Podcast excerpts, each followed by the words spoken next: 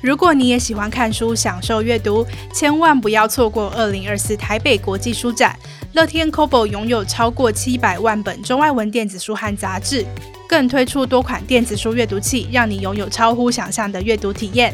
在本次的台北国际书展中，乐天 Kobo 推出了一系列的优惠活动，从二月二十号到二月二十五号，只要在乐天 Kobo 官网结账，输入优惠码 Amazing，就能享受全站电子书七五折的优惠。单笔消费满两千元，还有机会抽中乐天点数两千点。想要购买阅读器的朋友们，乐天 Kobo 阅读器也有全机型八七折起的优惠，购买还可以得到最高两千元的购书金。如果想要了解最优惠的阅读器价格，记得到二零二四台北国际书展世贸一馆 C 一零零零 Kobo 的摊位逛逛，还有打卡送赠品活动和多场精彩演讲等着你哦。Hello，大家好，我是 Joe。前阵子呢，我有个非常特别的经验。之前我可能有在节目里面跟大家分享过，在撰写每一集的访纲之前，我都会希望能够尽量跟来宾有一个一个小时左右的聊聊的时间，来深入的了解他的每个经验啊，他的故事，还有他背后曾经思考过哪些事情。那我说的这个非常特别的经验，就是来自于前几周跟一位来宾讨论的体验。让我们先来欢迎他出场。Hello，Tom。嘿大家好，我是林信良，朋友叫我 Tom。我目前就住在美国的西岸戏谷，已经进入第十年了。那我现在在 Apple 工作也将近第七年，我的职称就是 Mechanical Design Engineer，工作就是开发相机技术。那我为什么会说这个经验很特别呢？因为一般来讲，我会先参考来宾过去的经验，然后我会自己列出几个想要跟他讨论的话题，还有我自己想要搜集的素材。那通常来宾都会是直接我抛出什么问题，他就会提供我相关的资讯。但是我记得 Tom 就是在一刚开始的时候，他花了非常多的时间了解我这个人，了解科技职涯，还有了解 Cake Resume，然后也在讨论的过程中，他不断的分享给我更多我们可能可以尝试的方向。所以我记得那次讨论还蛮意外，可能是。是我最长的一次是两个半小时，哦、那 这两个半小时的时间就是感觉是一个不断思辨的过程，然后也厘清我们双方的期待啊，还有希望呈现的内容方向，是我过去真的是比较少的体验，然后我也觉得蛮过瘾的。那在今天的这一集当中呢，我们会聊聊 Tom 为什么从材料转职到设计，他如何开启自己的感官，去培养能够应用在设计工作，甚至是各种工作都能用得上的美感，以以及呢，他目前在现在这份工作已经待了将近七年，他如何去思考突破舒适圈的这个议题？那这个七年呢，就是刚提到的，在苹果做了七年嘛，而且是在美国的总部。所以我也想要先应该开始先问一下 Tom，就是你平常在工作的时候，到底会不会遇到 Tim Cook 呢？嗯，很少有遇过，哦、我还有在马路上遇过，就是不是公司的环境，就是在马路上逛街的时候就嗯。那个好像是 Tim Cook 这样。马路上你是说也甚至不是在公司附近？不是啊，就是在在 Palo Alto 是一个算是我们那里的很高级的区嘛，像信义区一样这种地方。然后我们在那边吃东西、买东西、逛街，然后就诶那个人，嗯，就非常然后就这样过去了，然后也 也就没事了。我觉得很惊讶，居然在路上遇到。那你平常在公司里面会在什么样的时机或者是情境下遇到他？我只有在吃饭的时候遇到过而已。哦，看到过，也不能说算遇到，算看到。好，了解。好，那在呃开始深入的请 Tom 跟我分享他的职涯历程之前，先用三个小问题来帮助大家更了解你。第一个就是呢，你有哪些你自己有意识到，而且你也很常听到别人夸奖你的个人特质或者是能力？我觉得我就是很爱比喻吧，爱比喻是因为。就是常常讲事情，可能是我容易把事情想得复杂，或者是把观念讲得很大，所以常常要解释给别人听的时候，我就觉得，如果我能透过比喻把他不懂的东西跟他能够理解的概念结合在一起，那他可能就可以听得懂我讲话。哦，所以我就会很爱比喻事情。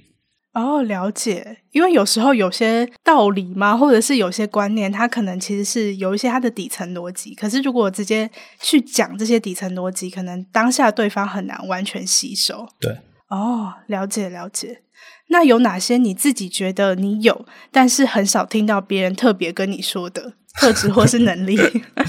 讲大白话就是觉得我应该蛮聪明的，或者这个朋友老婆就会说有洞察力这种事情，嗯、就是我自己觉得，但不一定有别人跟我讲，所以我不知道这到底是有这个能力还是没有这个能力，就是。哎、欸，但我很好奇，洞察力跟聪明是相等的吗？对你来讲？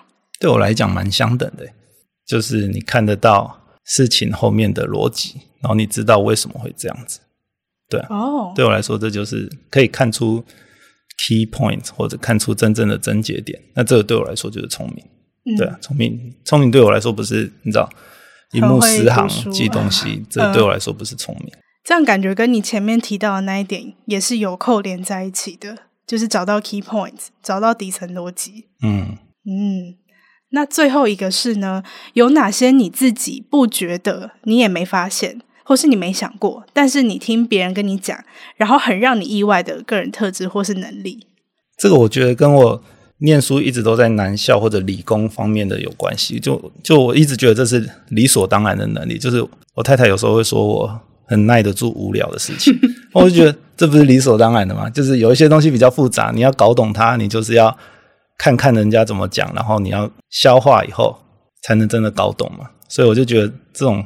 是很正常的，因为我身边的人好像都都蛮耐得住无聊的，所以我就觉得耐得住无聊不是一个什么特别的能力。但就是相处的人越来越多以后，你就会发现，的确有的人他可以一次处理二十件事情，那我就完全无法。但是我就可以耐着性子把一个事情搞懂。哎、欸，可是我很好奇，太太的无聊定义是什么？哎，就是 repetitive 的事情吧，就是当你预期接这件事情，接下来就是重复的练习。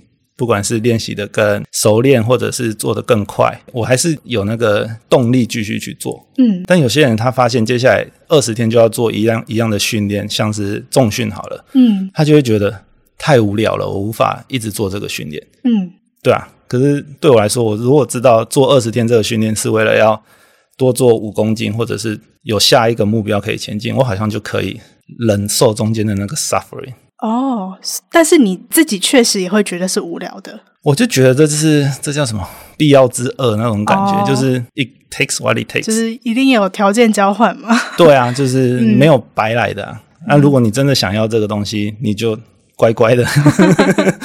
对对对，一定要有付出这样子，类似这种概念。理解理解。那接下来呢，就想要跟 Tom 来多聊聊你个人的职涯历程，能不能请你先跟我们的听众分享一下你的学经历背景？啊，主要的分水岭，我觉得就是在大学毕业之后。大学毕业之后就是去美国念书。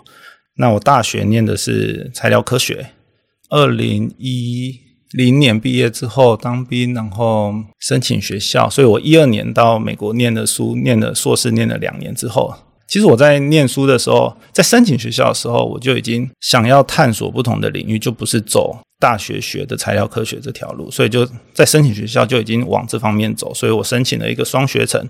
利用这个机会，我去修选修一些不同的课，然后尝试着自己想要干什么这件事情。嗯，所以毕业之后就是以啊、uh, mechanical design 这个角色在找工作，然后接下来就是一路到现在。所以今天就是很高兴有这个机会整理 这将近十年的想法，然后看看有什么大家可以跟大家分享的事情。嗯，当初为什么会觉得说，哎，我不想要再念材料科学相关的科系，跟做相关的工作？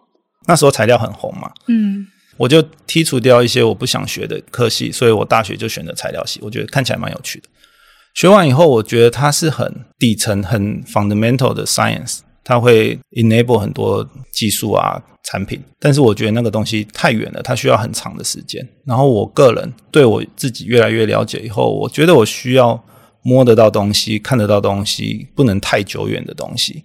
这样子我会失去那个热情。我会觉得无我我对，可能我就会觉得无聊哦，就是太远了，所以我还是需要一个稍微中短期一点的东西，所以我就会开始探索，然后接触，就觉得设计好像是一个看得到的东西，而且又是漂亮的东西，我就天生可能有点被吸引走这条路，嗯，但也是尝试，我我那时候也不是很确定这就是我最后会工作的内容。了解了解，所以。呃，硕士念的是跟设计相关的吗？硕士其实还是念材料系，但是它是双学程，它就给你这个机会去也修另外一个学程，所以就我就选了一个类似科管的东西，它可以接触一些你知道 MBA 那方面的课程，商管学校的，所以你会做比较多的 presentation 啊，然后做一些 case study，就不是像以前修工程系的课这样子而已。了解，所以算是一个踏板吧，利用原来自己科系的成绩还不错，所以他就给你这种双学位，你就可以利用选修课去修一些你可能本来不会想说可以修的课。嗯，那后来是怎么样去找到不同领域的工作的？因为应该是那时候我就是有尝试着想要做不一样的工作，我就在想，嗯，因为我还是会怕找不到工作嘛，所以我就想，那我要不要也找跟材料相关的工作？或者是因为修了商管的课，有不少的同学其实是做你知道 PM 的那种角色来念的，嗯，所以你就会觉得，哦，那也许我也可以做像 Product Manager 或者这方面的角色。那设计。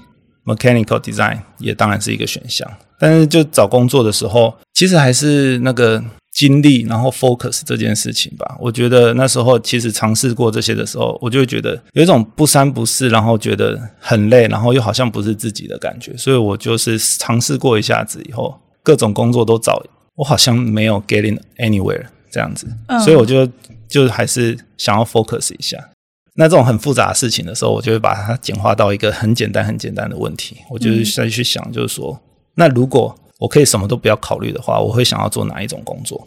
然后我觉得答案就很明显，我就是还是想要设计看得到、摸得到的东西。嗯，然后我喜欢自己做，所以像是整合资源类型的这种 PM 的角色，我就觉得好像还是不是那时候的我。是，对，所以才就是比较 focus 在一种 mechanical design engineer 这样。嗯的角色，那你就是很确定了自己的志向之后，怎么样去找到第一份这样子的工作？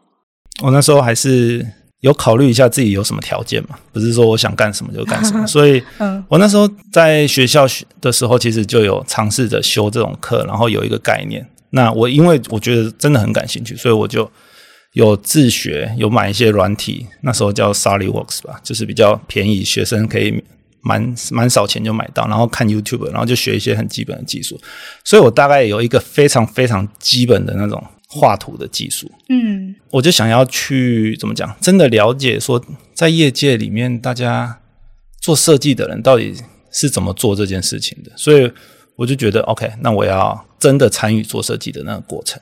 嗯，因为我觉得学校教的东西就是一个很概念的东西，它像是一个学校的 project，它不是真的，你知道。在业界里面会被人家 challenge，或者是被人家拿来 benchmark 的那种，嗯嗯，复杂性。对，所以我就真的想要参与实际设计过程，以及我想要实际自己画图，我觉得那个很好玩，我就超嗨的。对啊，所以我就是保持这两个目标，要实际做设计，以及我要自己有画图。我觉得第一份工作不能说我选择啦，因为坦白说，我就只有拿到一个 offer，然后我觉得它要符合这两个条件，那我就我就决定了。嗯嗯，对。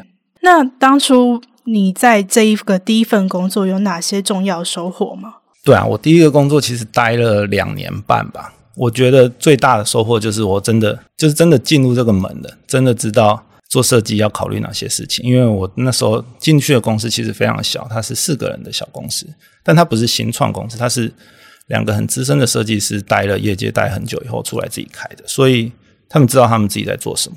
但我就是里面那一个第一个工程师，第一个画图的那一个，所以我真的就是亲眼看到整个想法怎么从纸上的草图变成你知道三 D 打印出来的一个概念，变成最后讨论各种方案，然后最后真的做出来，然后真的客户在用。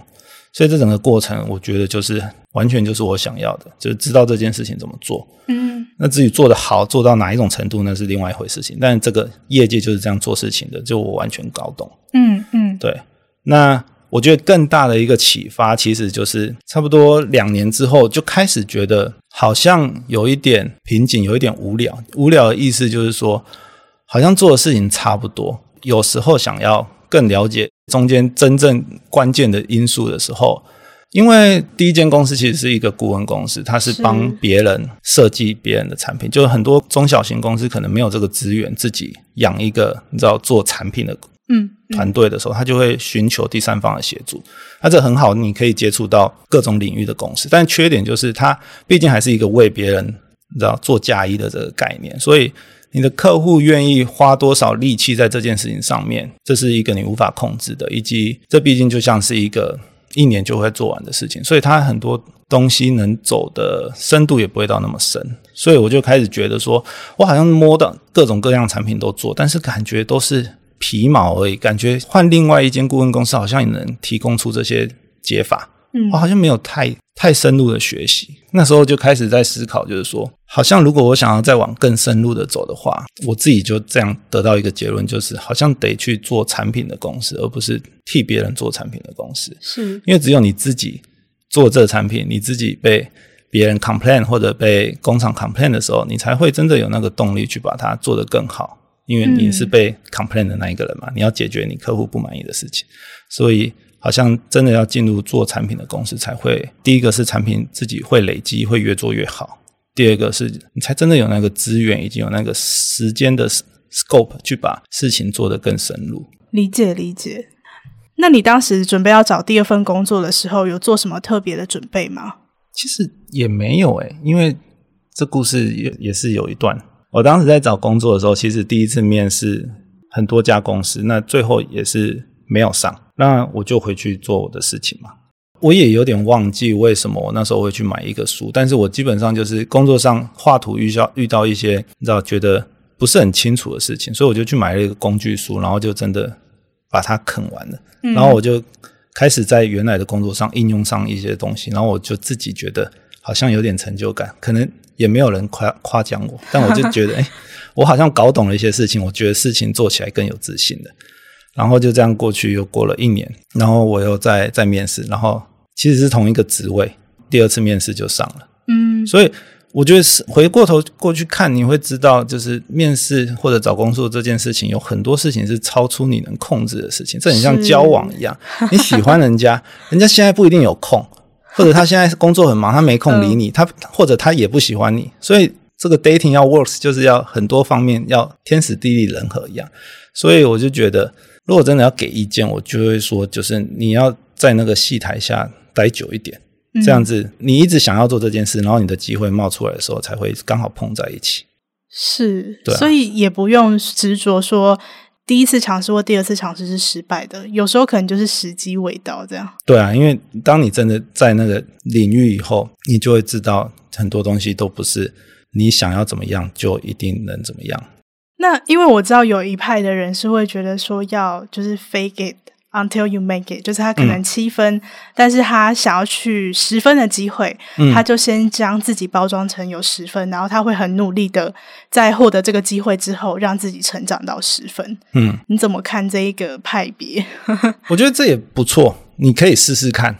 但是我觉得 at the end of the day，就是你自己比较习惯哪一个。哦，对啊，如果、嗯、我觉得如果这个对你 work，那很好，恭喜你，你就用。嗯、但是对我来说，我就是一个比较，我我会比展现出没有自信，所以我觉得迟早就会露馅。对、哦，那我不如就，就对啊，嗯、我就觉得我如果还没有到，那就再等过我两年，等过我一年，因为我觉得我迟早会到的。嗯、但就是时间不是我最考量的事情。懂懂。嗯、那你现在做这个相关的工作也做了。十年了吗？你会觉得你是已经找到自己的职业定位了吗？嗯，对啊，这又是另外一个很复杂的问题。我觉得这是一个，这是一个一直找定位、一直调整的一个过程。我不觉得我已经找到了，因为我也还在，你知道，调整我想要什么，调整我哦，我能做什么这个状态。所以我是觉得还这这个 trajectory 这个路线是还蛮蛮高兴的。然后也从中间也获得很多成就感，也获得很多啊，认识很多朋友，或者获得很多我想要的东西。所以我觉得是在一个好的方向，但是永远都有很多可以微调的东西啊。那通常会是有什么样的觉察会让你觉得要微调？比如说是觉得开始做不喜欢的事情了，或者是已经开始没有成长了等等。其实不是诶、欸，我觉得 OK，我觉得这是一个很有趣的问题，我从来没有想过。但是我可以想到一个方方法来解释：你做事情做熟练了以后，你就会做得更快，做得更不用去思考你在做什么嘛。你就像捏寿司的师傅，他捏了第两万颗的时候，他可以闭着眼睛捏，这时候他的感官就释放出来，他的 mental energy 就释放出来，他就可以去注意到别的事情，他就可以注意到这个客人是不是一直喝水，他可能有点渴，所以他就会去帮他加水。他就可以在他做他原本的事情的时候，他有多出来的能量去注意到其他的讯号，他以前不一定能注意到的。嗯，所以我觉得这在工作上也是啊。当你事情做熟练，以前画图可能要画一天，现在可能画半天，所以我就会开始有能量去注意到以前没有注意到的细节。那这个细节不一定只是 technical 的事情，有时候是跟人的沟通，有时候是跟你知道你身边的人跟你。可能苦恼的来跟你讨论事情，然后他最后因为讨论出了一些结果，他觉得开心。这种事情就会是你就会开始去 pick up 这些 noise，呃，signal，嗯，对啊。所以我觉得这个就是很自然。你只要做事情做了熟练以后，你就会开始去注意到你先前不一定注意到的事情。嗯嗯，所以其实是一边做一边调整，然后也许在这个调整过程当中。可能有意或是可能无意，你就会接触到新的东西，然后也许这些新的东西又能够带给你一些刺激，而带来更多的调整。没有错啊，这些这些刺激或者这些建议，可能一直都存在那里，只是我的能力还没有到那里的时候，我根本无暇顾及，你知道吗？是就是例如，嗯，我太太跟我说：“哎，你要注意这个。”但是我那时候就在忙一件事情，我根本就没有听到这件事情。但是当我事情熟练了以后，这些讯号我就开始会听到了嘛，因为。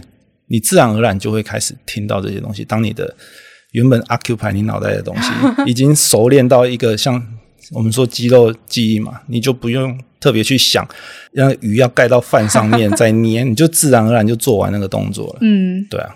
而且这种时候，就是就像你刚刚讲，就是你的脑容量被清出来了，所以你就可能可以开始去思考更多，甚至是更难的事情。嗯、那你的对于职涯定位就可能会一直的调整。没有错。嗯嗯，了解了解。那也蛮好奇说，就是刚刚提到说，大学跟硕士的其中一个学位都是材料相关，但是其实后来就是做设计相关的。那在这个算是跨领域的过程当中，也蛮好奇说，在美学这一块是怎么样去培养出来的？想象中要做设计，应该都需要相当的美学的素养或者是技能。坦白说，我对美学的启蒙其实是在清大的时候，在清华大学念大学的时候，那时候有一个选修课叫做影像美学。我我觉得应该是从这里开始启蒙，它其实就是透过摄影这一个媒介或者照片这个媒介来解释一些心理学上面会构成美的一个方法。所以我要先厘清一下，这里在讲美是那种有功能性的美，不是说艺术作品在抒发情感或者大自然那种自然和谐的美。我要先厘清一下这里讲的有功能性的美，也就是说，我今天要传递一个讯息，我要。传递一个图像，传递一个文字，传递一个不管什么样的媒介，我有一个讯息要给你，那我怎么透过设计的方式让这个讯息很清楚，不会被杂讯给分心，所以听者或者观众不会被 distract 掉，他能够清楚的听到你讲的东西。那我觉得有一点底子以后，你就可以打开你的感官了。这这个我觉得这是有顺序的，就是你还是要先有一点基础的知识。知道说什么样子的方法可以达成引导观者的注意力到某个地方，但是你有了这个概念以后，我觉得日常就像我前面讲的，这些讯号其实一直都在你的身边哦，所以你看到人家书局摆得很漂亮，像成品一样的，然后你就可以。你会觉得你不自觉的去看到他想要你看到的东西。你可能以前会说：“哦，我在书局逛到了某个东西。”那其实是他设计好让你去看的。但是他是透过很多，嗯、不管是规律的排列，然后中间有一个颜色的跳脱或怎么样，让你自然而然就会去注意到那里。所以你就会开始 pick up 这些日常生活的讯号，去不断的 reinforce 你学过的东西。然后在学习的过程中，你要做作业嘛？老师说：“哦，我们今天要来。”练习打破这个规律的摄影作品，所以你们出去拍照，来尝试用这个方法制造出你觉得好玩的作品。所以这个透过练习的行为当中，你就开始把这些知识建构在你的脑袋，然后你就打开始打开你的感官去观察身边的东西。我记得以前大学参加一个社团，就是管乐社，那时候的指挥老师，因为你知道乐团合奏就是。有时候会节奏不准啊，音不准，老师就说你耳朵要打开。那时候其实也听不是很懂，说为什么我要把音吹准，要先把耳朵打开？我不是就自己专心吹到那个音就会准了嘛？但其实我觉得耳朵打开的概念就是你开始去 pick up 你周围的这些讯号，某种程度的配合它，或者把它变成一个更大的整体去看，然后 be part of it。嗯，有点 digress。It's okay。对啊，然后再就是，我觉得你你往那个方向靠近，你就会慢慢培养。你觉得什么东西漂亮，你就多去那个地方接触那个环境，你自然而然这些讯号你就会一直不断的强化。然后你自己在做决定，你自己在编排东西的时候，它就会。其实我这就是人家说的，就是什么学习就是从模仿开始的嘛。你就是开始运用这些技法，你可能呃，你可能一开始做会觉得这一看就是在运用某种技法，但是这东西做久了，你自然而然就会就有不一样的体会啦。所以你就会慢慢 pick up，嗯，就会学习到了。我觉得最重要的就是还是要觉得这过程好玩。嗯，刚刚 Tom 讲的这个美感，我觉得可能。一句话来分享，就是说，今天如果我们有任何的资讯要传达，然后这个资讯是能够清晰而且明确的传达给他想要传达的人，那这样子就是美的。那其实我们在。工作在生活中，就是这个美的定义很广的话，其实我们到处都会需要。比如说我们在传讯息的时候啊，我们要怎么样把文字打的是别人看得懂的？我们在做简报的时候，我们的排版要怎么样排？等等，这些其实都是广义的美包含在里面。所以我觉得应该没有人不需要在工作中去培养这样的技能。可是如果说是那种更跳脱一点的美的话，就是其实是可以。按照自己的风格去选择。那其实我我也想要分享这个，是因为我们有一个同事，他很常会称赞别人很有美感，嗯、对。但是他所谓的美感，可能是非常广义的，就是包含我们刚刚讲这种资讯传递的，或者是我们刚刚比较没有讨论到，就是艺术型的那种美感等等。但是其实我觉得他也是有他自己的美感，只是他的美感不是说。很大众化的，但是我觉得，如果说他在他的美感里面能够找到他的快乐，哦，我目前看也是这样觉得，那我就觉得其实就也蛮好的。那他可能就不需要去把我们其他这种比较大众的美感当成是他可能工作上他很需要做到的，或者是他的生活重心，因为他可能不会快乐。对，我觉得就是找到一个自己舒适的方式，但是你也知道说，哦，别人可能是这样想的，就是你有那个觉察，我觉得其实就还蛮好的。那接下来呢，就是想要再跟 Tom 多聊聊一些对于职涯发展本身的思考。刚刚其实有讲了一些你个人的例子嘛，比如说为什么会转换领域，以及选择两份工作的时候，当时的一些做的尝试或者是考量是什么？那另外，其实我有个很好奇的问题，因为我们刚开始有提到说，其实你目前在 Apple 工作已经有七年的时间，那七年其实。对于我自己，或者是我相信很多听众来说，都会觉得哦，既然在一间公司待到七年，尤其是在现在这个时代下，已经不像是以前大家可能会在一间公司工作到退休，会觉得七年是一个蛮长的数字。那我蛮好奇说，你会觉得你自己是因为走入了一个舒适圈而持续的待在这间公司吗？或者是你怎么看待自己在一间公司待这么久的一个状态呢？首先，我觉得做事情的长短不代表待久了就表示你应该要做出一些改变。真正你应该做出改变的事情，是你觉得你做这件事情有没有意义，然后你从中间能不能获得你想要获得的东西。对啊，所以我觉得时间长短跟舒不舒适，我觉得没有太直接的关联性。第一个，嗯、然后我觉得对我来说，我如果一直有成长的感觉，那我觉得那就是我最在意的事情了。嗯，所以讲到舒适圈，我觉得，我觉得事情一定是越做越舒适的嘛，因为你越做越熟练，你越做越精准，你做错的机会就越低，所以你就会做得更快，或者做得更好。是，那这对我来说，这就是舒适的一种表象，就是你会觉得，哎，事情照着你的想象方法走。我的意思不是说这个事情会变得很少，而是事情是照着你的想象的方向走的，就是该花多少力气的事情，它还是会被花这么多力气，只是你就比较不会，你想要往这个方向走，结果事情往另外一个方向走，这种跟你的预期不一样的时候，才是真正造成 friction 或者造成那种内心觉得不自在或者内心觉得不舒服的感觉。对我来说，而且我觉得成长有很多种面向，成长不是只有做更多事情叫成长。事情做得更快更好，然后找到对的人，可以更快的解决问题，你就会觉得这像是一个 running smooth 的 machine 一样。我就觉得这个看起来是一种成长，我就觉得我很喜欢这种状态啊。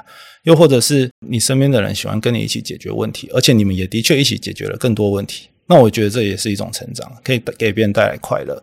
嗯，然后知道游戏规则是什么吗？你知道真正的关键点在哪里？你不用走冤枉路。我觉得我刚入行的时候，就是第一个是你的 tool 也有限，你学你会的东西也有限，所以你常常会从你会的东西去思考怎么解决问题。可是你做事情做得越久，你会发现解决事情有很多种方法，不是只有我原本会的那方式。所以当你手上的工具越越来越多的时候，这也是一种成长。嗯，所以我觉得关键应该是你有没有觉得。成长，然后成长有很多种不同的面向，这对我来说会比你在一个领域或者在一个工作待多久更有意义一点。嗯，可是，在就是当他真的成为你的舒适圈之前，可能还是会有感到不舒服的时候，可能是很高压的环境啊，然后常觉得沮丧。嗯，那遇到这种情境的时候，你会怎么做呢？我前面说我比较耐得住无聊嘛，所以我想那应该也有一点帮助吧，就是。就是像那个草履虫一样，它撞到墙壁，然后弹回来，我又会再撞一次。就是也许我第一个我比较耐得住无聊，这当然是第一个。嗯，那我觉得遇到困难的事情的时候，我觉得就像我前面讲到，在选工作或者在找工作的时候，我就把它简化到一个很简单的问题：就我喜不喜欢做这件事。所以遇到困难的事情的时候，我会这样子想，或者我常听到人家这样子问，就是说，那这是不是一件对的事情嘛？Is it the right thing to do？如果这是一个 right thing to do，but it's harder，somehow 我就可以找到一点力量去撑过去，就觉得这是对的事情。这不是因为这是一件容易的事情，我们做，我们做这件事情是因为是对的事情，它可能可以有某些功能，它可能可以造成某些事情。那我就会觉得，嗯，这是难的事情，可能那种想要克服事情的那种 motivation 就跑进来，然后就会觉得，嗯、好啦，痛苦是痛苦，但是这个痛苦是 for a reason，好，好像好像就可以了。嗯，我觉得还有另外一个信念，就是你要觉得你应该是做这件事情的不二人选，就是以你投入的时间，以你投入的经验，你来处理这件事情，虽然很难，但是如果要换一个人来处理，他不一定能够做的比你好。所以在 at this moment，你可能就是最适合处理这件事情的人，即便这件事情真的很难。但是如果没有比你更适合的人，或者别人也也是一样难，那你何必这么就是对自己要求这么高呢？你就尽你的力去做，真的不行。嗯真的不行，会有人帮你想办法的。谁 谁要帮你想办法？你的老板要帮你想办法。嗯，最后一个，我觉得是在我喜欢这个东西的前提下，遇到困难的话，我就会把它想成是，好像你好不容易找到一个你喜欢的房子或者你喜欢的住屋的地方，那里面总是会有你不喜欢的东西嘛，就是这个。你知道厕所门口对着什么东西？所以你这时候会想着，你应该我我就会去想说，OK，那我是不是能去改变一下它的摆设，或者我是不是有资源的，我来改变一下它厕所的 layout？但是我的前提都是在我怎么把这个地方变得是我更喜欢的一个地方，因为我已经很喜欢这个地方了，但是它总是美中不足，或者每个人的使用需求不一样。前一个屋主可能没有这个使用需求，可是我很喜欢这个屋子的采光 whatever，但是这个厕所的 layout 我不喜欢。我就去改变它，我就去看我能做什么去改变它嘛。那有不同的资源，有不同的做法。我不能重新装潢，嗯、我就改变一些摆设。但是我可以重新装潢，我可以重新装潢。嗯，所以我觉得工作上也是，你觉得不顺的地方，我是不是能够去影响它，变成是一个我比较能接受的方式？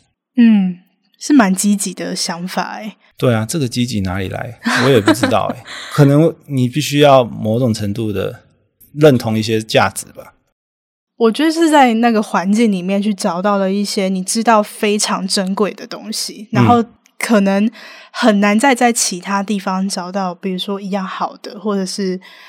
一样特别的，就是可能就觉得说，哦，那个环境这拥有这一点真的很珍贵。然后，其实其他的一些美中不足的地方，相较起来，可能就不是那么严重。那如果说你自己能够改变，或者是你能够驱动别人去改变，那也许这会是一个方向。因为等于是你把一个你觉得还不错，或者是有舒适圈的感觉的地方，打造得更舒适圈，这样。我觉得你说的对的。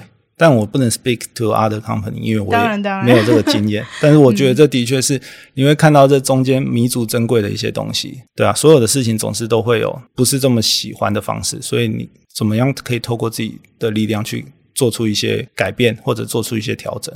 这也许是我 handle 这个 stress 或者 handle 这个嗯嗯不如意的事情的方式。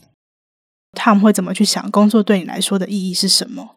基本的薪资啊，这些给你生活的条件，这我就不提了。我觉得我比较对我来说比较重要的意义，应该是比较长远的事情吧。所以我有没有在做有意义的事情？嗯，然后我有没有足够的深度让我去挖掘，让我去学习成长？我做的这些事情，我回过头来看，它有没有累积成一些什么东西？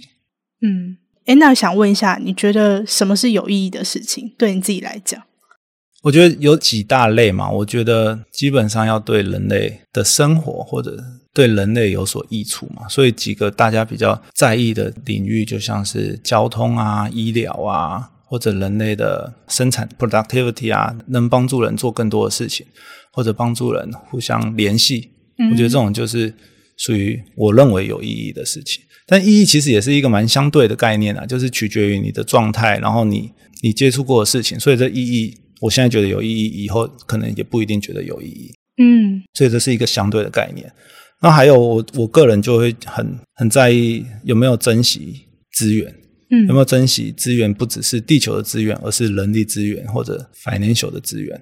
这是什么意思？就是说，我觉得大家在想想象珍惜地球资源的时候，就会觉得说，嗯，那我们就用再生材料或者回收过的材料就可以了。可是我觉得这就像在思考说电车有没有比较环保这件事情，你不能只从在马路上跑的电车这个东西来看它有没有比较环保，你要从它怎么提供这服务的整个对源头，从电怎么发，这是很深的另外一个问题。但是你就不是只能看那个节点而已。嗯、所以在想啊、呃，珍惜地球资源是使用再生材料是一个方式，但是再生材料它也需要能量去制造回收回收，然后提炼到可用的纯度，然后它可能。Performance 还会比纯的材料再稍微低一点，所以你能接受这些 trade off 吗？所以我觉得从更高的一个层面说，怎么去珍惜资源，其实是要去思考说，你怎么去做一个决定，你怎么去做一个决定，说我要不要提供一个设计或者提供一个服务，可能是一个实体的产品，可能是一个服务来解决一个人类的问题。我为什么要提供这个解法？这解法真的是最好的吗？我有没有可能有现成的解法，稍微改变一下，它就可以解决这个问题呢？因为透过真正去思考你要提供什么样的设计，以及提供什么样的服务，你才可以真正大幅度的减少新制造出来的东西，而这些东西都要浪费资源。你要花人力物力去开发，你要花材料去把这些东西做出来。所以，如果你不是很确定这你做的这个东西是最应该做的，嗯，所以我觉得用负责任的态度去想这件事情，我觉得才是真正珍惜资源的一个做法。嗯。这会不会也跟你下一个在意的事情有关系？就是有足够的深度，因为其实要能够去思考这么完整，或者是这么呃生的。比如说像刚刚提到的再生能源或是再生的材料，真的是最环保的吗？其实你背后要去追溯它如何去回收这些能源跟材料，如何去重新的提炼制造成新的东西，这个其实都要很 deep 的去挖。嗯，就如果说只看到最后的成果，它其实是不一定是正确的答案。没有错。我刚刚还想要补充一点，因为我觉得台湾是以制造业。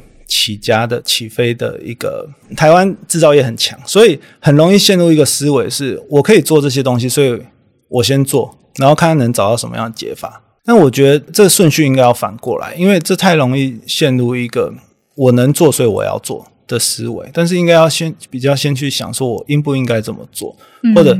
制造出一个东西真的是解决这件事情的最好解法吗？也许制造出一个东西可以解决这件事情，但有没有其他方法也可以解决这个问题？如果有，是不是应该先思考一下，而不是因为我制造东西很方便，所以我先制造？我觉得这个有一点点不珍惜资源，特别是现在资源有限的情况下，我觉得更值得去思考：说我要不要做这个决定？我要不要做这个设计？理解，所以有点像是 start with why 嘛，就是为什么？你可以这么说啊，你可以这么说，而不是说你有这个能力你就得这么做。嗯。那关于你刚刚提到的有足够的深度可以满足好奇心这一块，就蛮好奇为什么会觉得是要足够的深度才能够满足好奇心？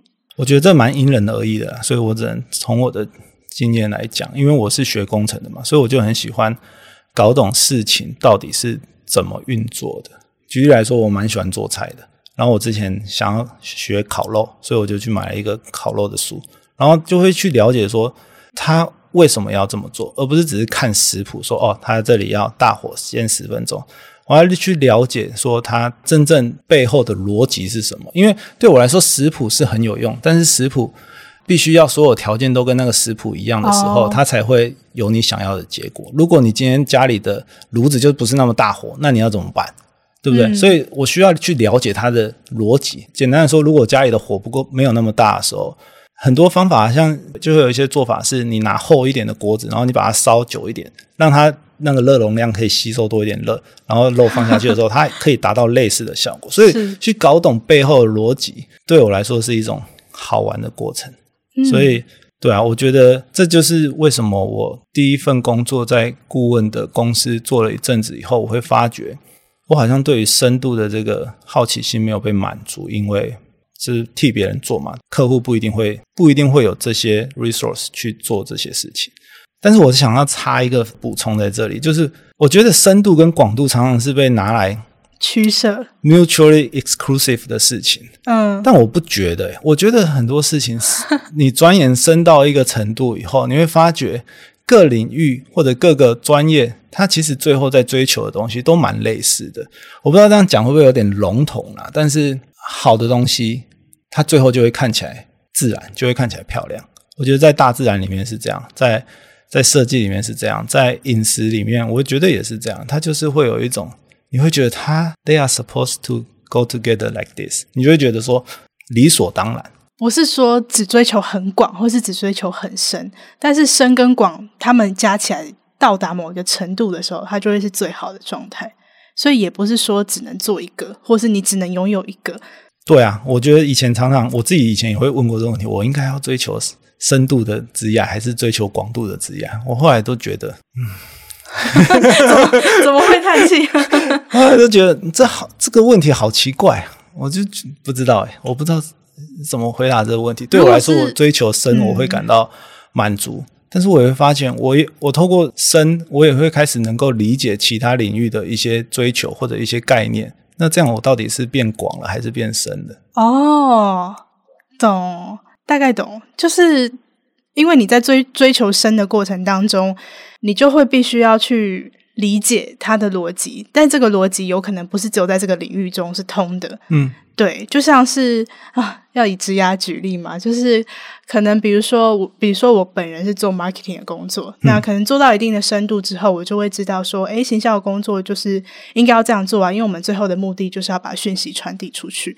但是其实你做业务也是这样，你做产品也是这样，你最后的目的都是这样子。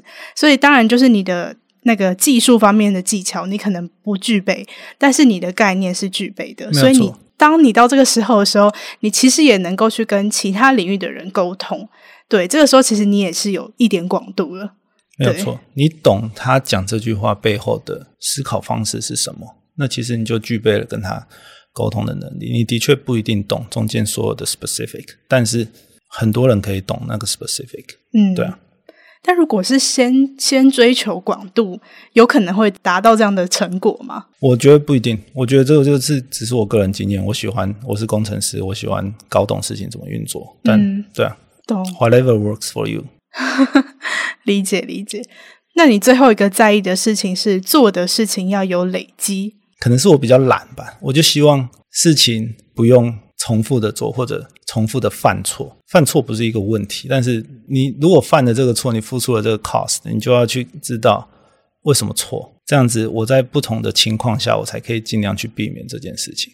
可是，光是要搞懂、有所累积，就是搞懂为什么错，其实不是很容易的一件事情。第一个，这件事情必须被 document 起来，就是要知道你做错了什么事情。document 起来以后，你还要去花力气去搞懂你做错的某一件事情为什么会导致错。而你做的某一件事情为什么会导致错误的结果？嗯、这其实不是这么容易 figure out 的事情。你必须要去排除其他的变因，才能真的 identify 说，哦，是这件事，是这个原因。所以这个这其实是蛮累的一件事情。我前几天看了 Jeff Bezos 的一个专访，他给主持人叫做 Lex Friedman 吧，我们可以放在 show note 里面。他就在讲说如何去解决这个 conflict，就是如果。假设我们两个人现在要为这间房房间装潢，然后我觉得天花板是两百四十公分，你觉得是两百六十公分，但是我们要挂一个窗帘，所以我们窗帘到底要做多高？我们两个意见不合的时候怎么办？当然可以说，那我们就选做小的嘛，那绝对装得下。但是你就是失去了这完整的盖住这个房间的这个，就是失去了这个达到最高 performance 的功能。你就只能做一个比较短的窗帘，确保它放得下，但是它底下就会露出来。所以你真正该做的事情是什么？你就是要去量啊！你要去量，要花什么？要花力气啊！你要把家具搬开，你要去摆一把尺从上面量下来。但只有透过这个花 energy、花 resource 去 figure out truth 是什么的过程中，你才能更接近真实，你才能真的啊、呃、做出正确的决定。嗯，所以我觉得。要有有所累积，对我来说是很重要的事情。你要知道事情为什么做错，嗯、然后这样子你才可以一直做出更好的东西。因为你犯过的错，可以尽量再避免。我突然想到一个不太一样的方向，但是我个人的经历就是，我约莫在两年前左右，曾经就是当时负责的工作项目有一个蛮不错的表现，可是。我当时蛮菜的，然后我不太能够去很具体的说明他为什么会有这样好的表现。就比如说，我可能可以举五个原因，但是我不知道哪一个是最重要的，或是我不知道哪一个是真的，会不会只是我猜错？嗯、那我当时就是。有个这样子很怪的苦恼，就是其实我的表现是好的，可是我觉得很迷惘。然后我就去询问了我当时的呃以前同一个系的学长，我就因为他当时是我的 mentor，我就问他说：“哎，我就是发生这样的事情怎么办？就是你会怎么想这样？”然后他就说：“嗯，这个本来就是需要累积的。”就是你第一次做，你当然不会那么清楚的知道你做的哪些事情带来这样的成果。比如说，你做了 A、B、C、D、E 五件事情，那只要知道说 A、B、C 三样明显的有带来帮助就可以了。那随着你的经验越来越多，你尝试的越来越多，你就会知道说 A、B、C 这三样你要怎么样去配比他们的比例，或者是他们执行的先后时间，最后你的 performance 会是最好。对，他当时就是有给了我这样子的鼓励吗？所以我就是一直记得这件事情。嗯，对，就是如果说大家是有那种你做了一次尝试，可是你不太知道为什么的，那可能你需要再做更多次。嗯，对。而且我想要讲，就是这个意思不是说所有的事情都可以被找出那个关键的，你知道 key knob，或者是找出真正的那个，就说很多事情的确是没有办法知道为什么的。嗯，对，我觉得这个世界有太多很复杂的事情，所以是我会很喜很努力的去了解到底是为什么，但是不要因为找不到为什么就苦恼很久很久。我觉得这就只是说明这个世界很复杂，你不用把不用把它觉得说我没有 crack the game，有点这样，嗯，做的不够好。我觉得有很多事情，当你做了更多事情，你会发现更多事情无法解释，但你就 live live with the fact，嗯，就是这就是你无法解释的事情。对啊，或者是说你有个基本的方向，然后你反复验证这个方向，基本上不会错。嗯，对，我觉得其实就已经蛮珍贵的。对啊，我觉得重点还是那个结果。嗯，对，不要不要说我为了要搞清楚这个过程的关键到底是什么，然后你不在意结果到底是好还是不好。我觉得结果还是最重要的是，你活在这个世界，你你在解决问题，最重点还是问题有没有被解决，或者你有没有达到你预期的结果。是是。我觉得今天这一集还蛮有意思的，就是大家应该可以听得出来，他们是想很多事情都会想得很深，然后甚至是深到可能会有一些他蛮特别的观点。那举例来讲，比如说我当初在跟他讨论关于舒适圈这个观点的时候，我就觉得。非常有收获，而且我最近就是一直有在跟我的身边的朋友分享说，诶，我之前跟一个来宾聊到关于舒适圈的观点，我觉得很有趣。之后你要听哪一集？对，因为其实呃，舒适圈这一个话题，不得不说，真的是近几年我觉得在职场讨论的话题上蛮常被提出来的。对，但是就是到底要怎么样去定义这个舒适圈，然后是不是真的？需要去突破这个舒适圈，我觉得在今天跟 Tom 的讨论当中，其实有蛮多有趣的新的观点。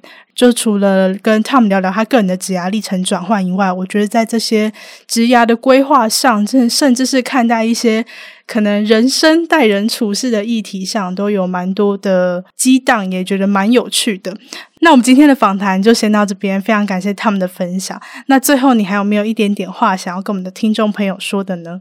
当然很感谢，就可以在你知道十二月底配合我们的时间，然后我们今天才发现是最后一个工作天，然后我的同事超多人请假，是我都想先滚了，还在这里录音。Anyway，我觉得就是很高兴有这个机会可以把我的一些想法整理出来，因为我以前也不一定有这个机会，除了在家里你知道碎念以外，所以我希望透过整理这些想法，嗯、然后给跟我一样在台湾成长的，你知道学弟妹啊，或者是新鲜人一样。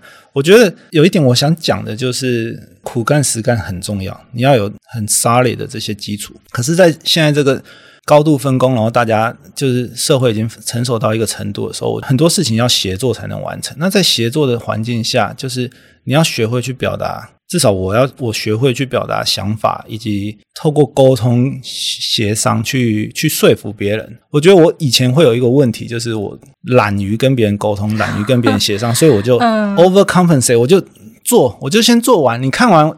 我做的东西，你就知道好或不好。可是我觉得事情不是这样，你应该先先有足量的沟通，来确保大家想的东西是一样，然后再去把力气花下去做事情。所以我以前犯了这个错，我就觉得我希望把这个观念传达出来，就是说沟通的确是很难，但是这是一个很重要的能力要去练习，然后练习就会学会的技术。所以透过这个分享，希望嗯一点小心得嗯可以跟。